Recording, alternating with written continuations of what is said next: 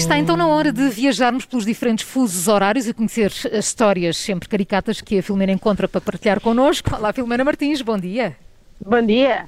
Hoje estamos mais distantes. Tu em Lisboa Então. e nós no Grande Porto. Depende, assim, bem Lisboa, bem Lisboa não é. Como é que está o tempo aí? Está como aqui em Sintra? Está fresquinho, sim. Eh, sim. está bom. Se Está bom formos dia por aí, estamos muito chegamos. mais próximos de Sintra, seguramente. É o que eu acho. É o que eu Sim, achava, muito é eu mais. Então ainda começamos este jet lag. Olha, vamos começar no Reino Unido, estamos no mesmo fuso horário, porque o Channel 4 emitiu o documentário The Man Who Fell From the Sky, ah, sobre aquela história de 2015, o, o homem sul-africano que viajou no trem de aterragem de- desde Joanesburgo até Londres e sobreviveu às 11 horas de voo com temperaturas de menos 60 graus Ui. e quase sem oxigênio. Sim, É é, incrível. Justifica, justifica mesmo um documentário, não é, Filomena? Com- É, é, é. um caso muito raro, de certeza. É, aliás, ele viajou com um amigo que não sobreviveu, ah, perdeu os sentidos por falta de oxigênio e acabou por cair já sobre um prédio de Londres. Ah, mesmo ele, quando o avião aterrou, caiu na pista e desmaiou. Foi levado para o hospital onde esteve seis meses em coma. Ah, a história dele é, é triste, ele nunca conheceu o pai e a mãe abandonou aos três meses. Foi criado pela avó e quando ela morreu teve de deixar de estudar por não, não ter dinheiro. Ele acabou a viver na rua perto do aeroporto de, de Joanesburgo, onde conheceu o tal amigo. Eles depois começaram a pensar em migrar e naquela noite de 18 de junho de 2015 vestiram roupas pretas, pularam o muro do aeroporto e esconderam-se e ao verem que o Boeing da British Airways estava prestes a descolar, subiram para o compartimento das rodas do trem de aterragem. Quando o avião recolheu o, trem, tiveram de se- encolher e agarrar-se aos cabos. O amigo acabou por não aguentar. E segundo os médicos, ele sobreviveu por milagre, porque com os menos 60 graus, a temperatura corporal baixou muito, obviamente. Ah, o coração, o cérebro e os, os- os órgãos todos não precisaram de tanto oxigênio e os danos nas células acabaram por não ser tão grandes. Eh, ele agora pediu asilo no Reino Unido, mora em Liverpool, ah, tem algumas sequelas, ah, precisa de ajuda financeira, mas diz que não foi, nunca foi tão feliz. A única mágoa é de facto ter perdido o amigo. Sim, pronto, mas é uma um história de superação, não é? É, Completamente. é uma história impressionante. Como é que se sobrevive 11 horas num voo assim? Mas pronto, Incrível. já é difícil. Sim, sim. Diz-me. E pronto, vamos agora. Olha, vamos para a Itália. Sei que tu gostas de ir até a Itália. Adoro. Mais, Já sabes. mais uma horita. Esta fui confirmar, não me enganei nos números, Paulo.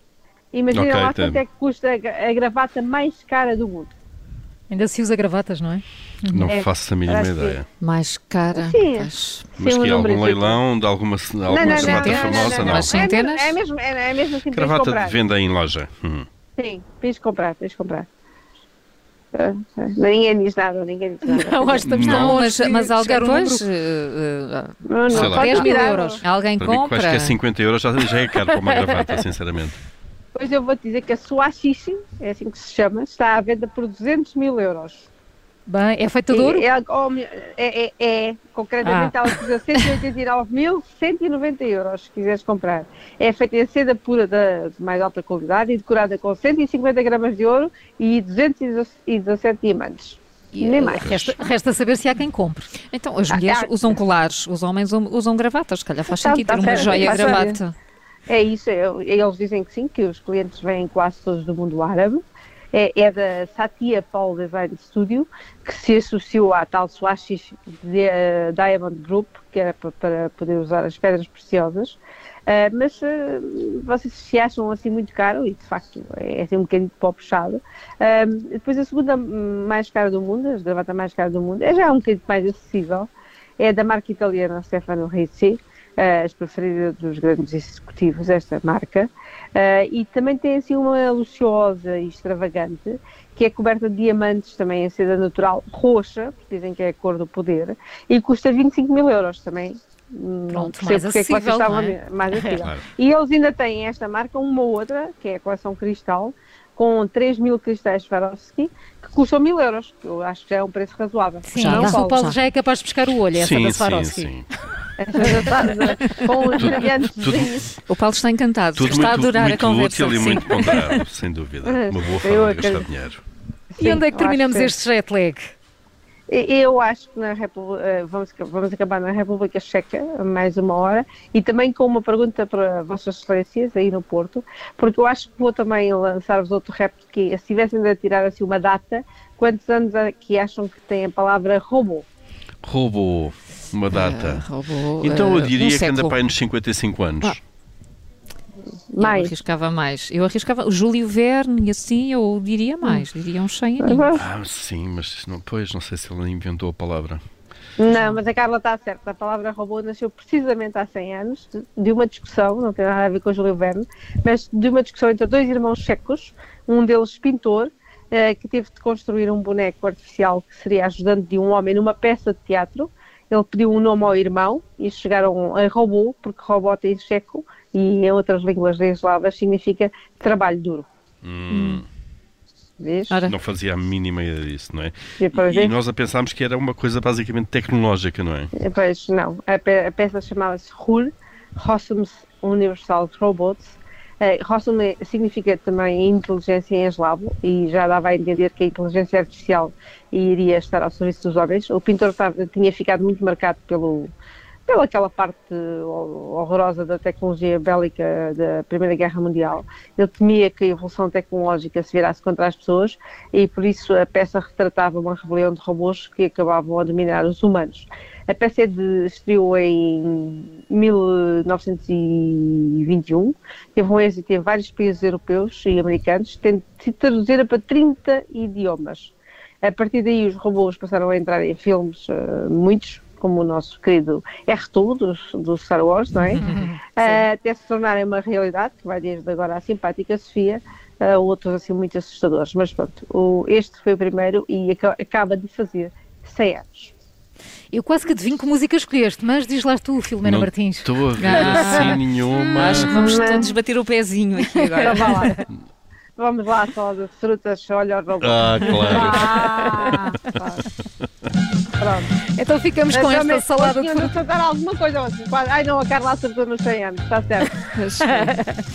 Olha o robô a salada de frutas a fechar o jet lag de hoje. Amanhã há mais destinos e histórias para conhecer. Até já, Filomena, no E o Vencedor é.